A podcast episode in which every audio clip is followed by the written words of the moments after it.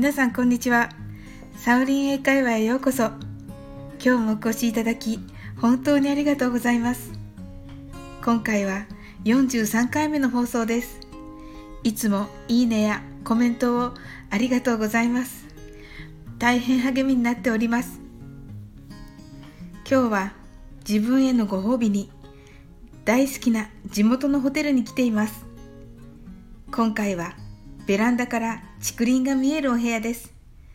シンプルで静かなお部屋に遊びに来ているイメージで聞いてくださいね。この番組はお好きなことをしながら耳だけこちらに傾けていただく聞くだけ英会話をコンセプトにお送りしています。ゆったりと気軽な気持ちで楽しく聞いてくださいね。外国人の友人がちょっと悩んでいるみたい。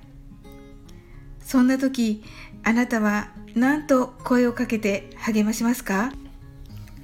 そんなの気にしないでと言ってあげましょう。英語では take it easy と言います。take it easy の easy は簡単という意味です。もうちょっと簡単に考えよう。気楽に行こうよ。という意味になります。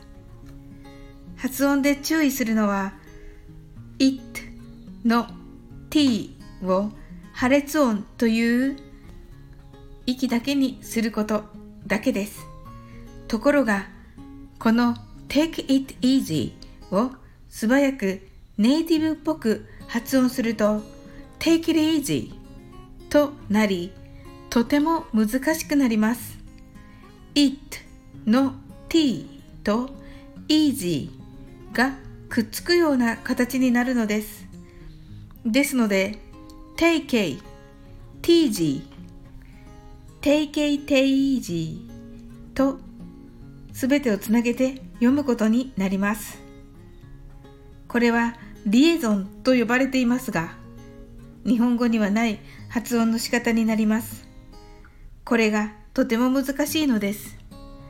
ですが、せっかくのチャンスなので、一緒に練習していただけると嬉しいです。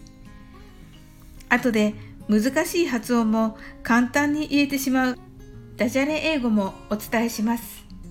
それでは一緒に練習してみましょう。はじめはゆっくりです。Take it easy 次に早く言ってみましょう。Take it easy いかがですか？これは日本語の敵味方の敵、現状維持の維持をくっつけて敵維持と聞こえます。完全なダジャレですね。それではダジャレバージョンで言ってみましょう。敵維持、敵維持。いかがでしたか？今日も楽しく配信させていただきありがとうございます。